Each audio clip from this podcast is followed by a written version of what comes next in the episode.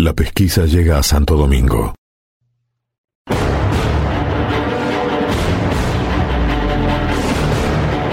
Cuando todo parecía haber terminado, estallan nuevos enfrentamientos en los que Francisco Roldán volvía a ser protagonista.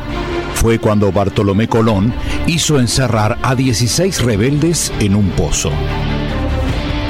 El día 23 de agosto de 1500, a primera hora, arriban dos carabelas a la desembocadura del río Osama en Santo Domingo, la Gorda y la Antigua.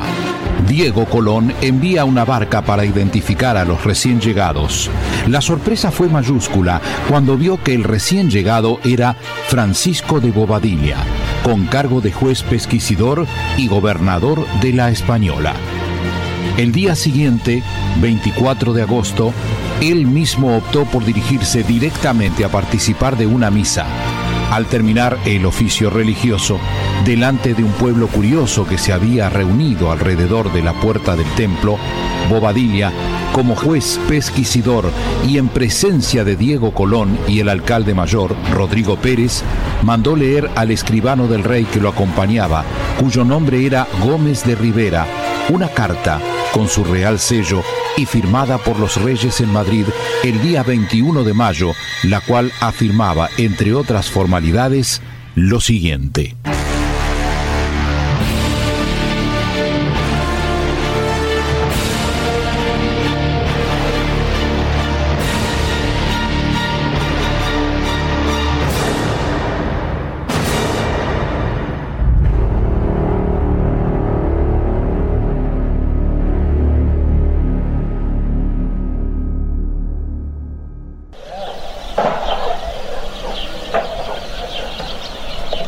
Don Fernando y doña Isabel.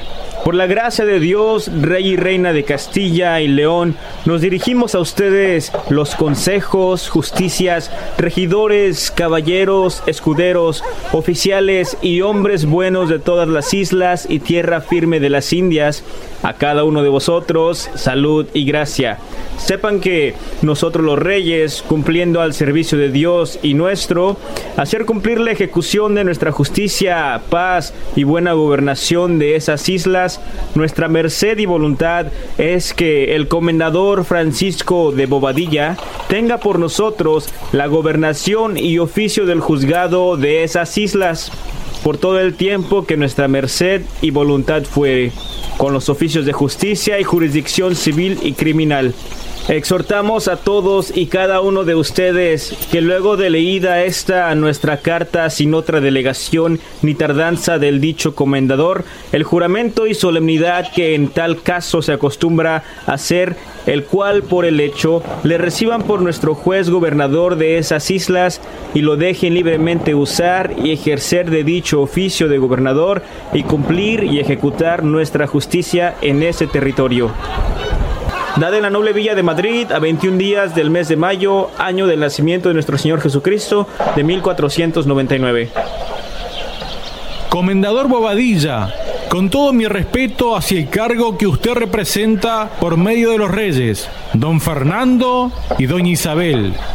Le recuerdo que el almirante Cristóbal Colón tiene en su poder cartas y poderes aún mayores que lo que usted posee y que si lo desea se los puede enseñar.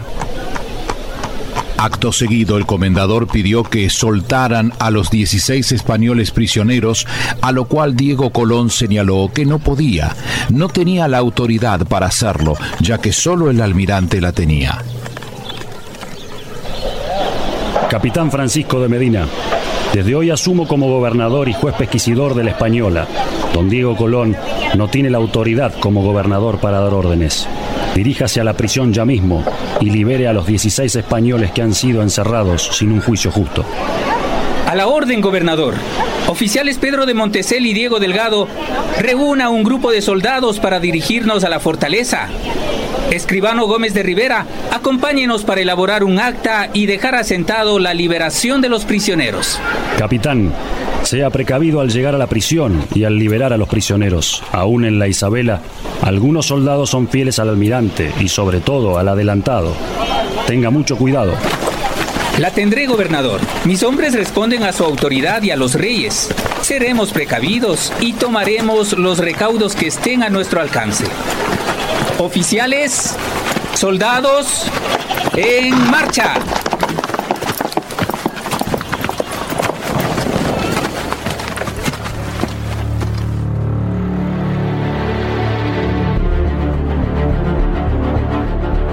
Al otro día, el 25 de agosto, se volvió a repetir la misma operación de la víspera.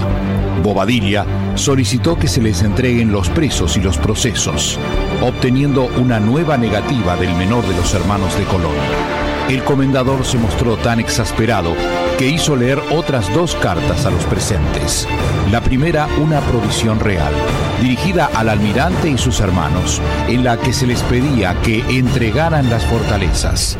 La segunda fue una cédula real dirigida al comendador en la que se le ordenaba aclarar las cuentas, pagar salarios a todos aquellos que habían sido enviados por los reyes y al almirante la orden de pagar a los que estaban a su cargo.